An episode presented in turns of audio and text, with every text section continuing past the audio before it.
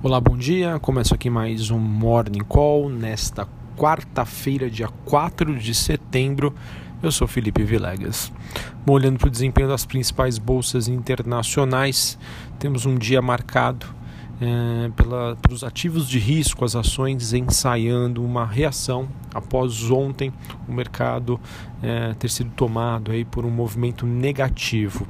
O que acontece hoje é que nós temos sinais de alívio em vários focos de tensões políticas e que seriam sinais de retorno à calma em Hong Kong, em meio a um desenvolvimento político também no Reino Unido e na Itália.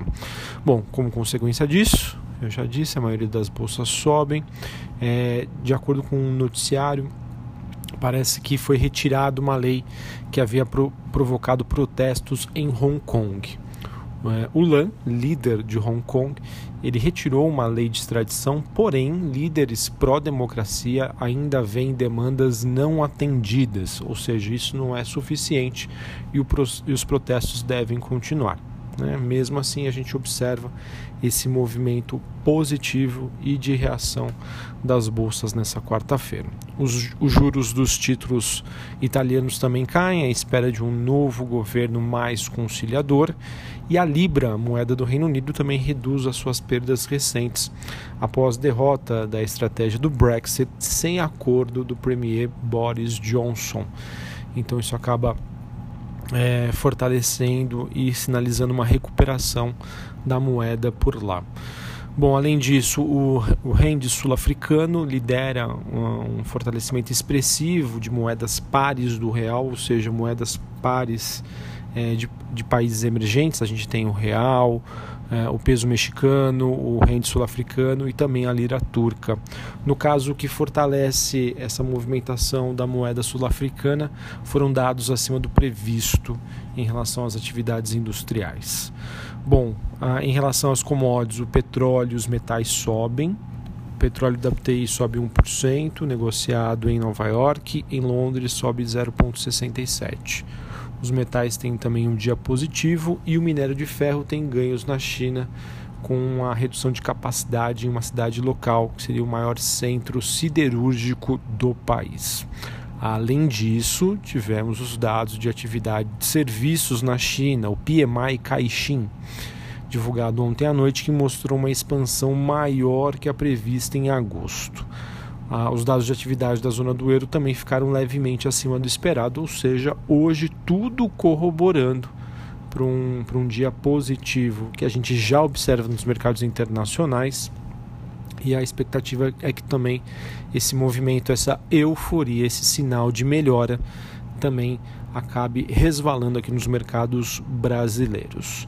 Apesar dessa sinalização positiva, reforço aqui a ideia de que estruturalmente as coisas ainda continuam bastante complicadas. É normal que isso aconteça, né, esses sinais de respiro, mas o cenário ainda é, mostra que o investidor segue conservador nas suas escolhas.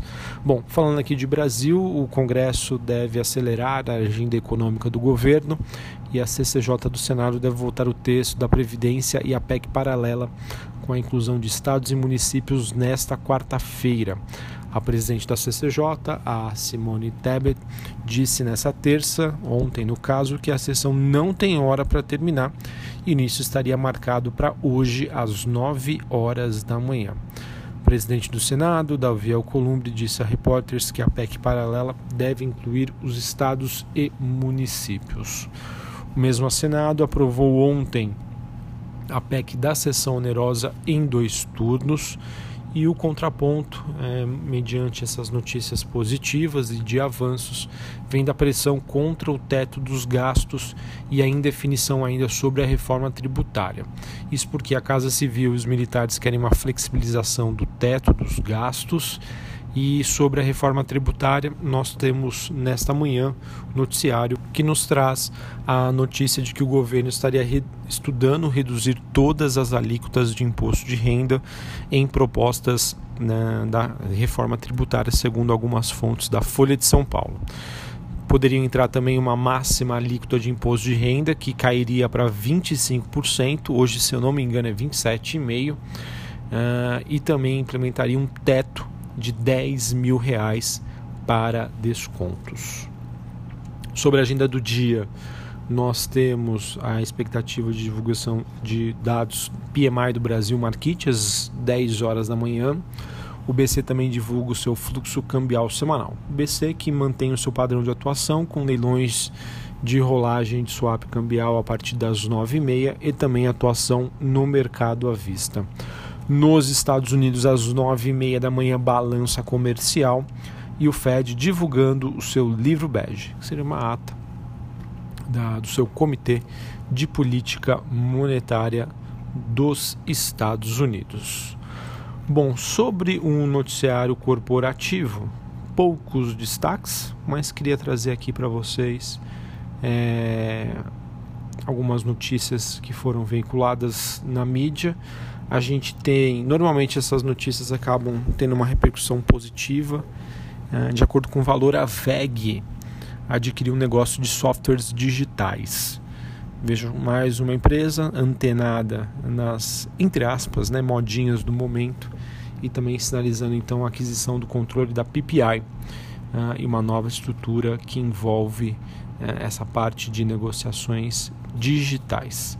Notícia positiva também para Rail 3, a Rumo, isso porque a NTT estaria buscando um desfecho em um pacotão aí de, de ferrovias que poderia renovar suas concessões. O Valor traz uma matéria interessante sobre os conflitos nas reformas de energia e saneamento, então seria uma notícia negativa para empresas do setor, como Copasa, Sabesp e Sanepar. Também temos algumas notícias dizendo que o modelo de privatização da Petrobras é, tem de ser de execução política, de acordo com alguns uh, membros do governo.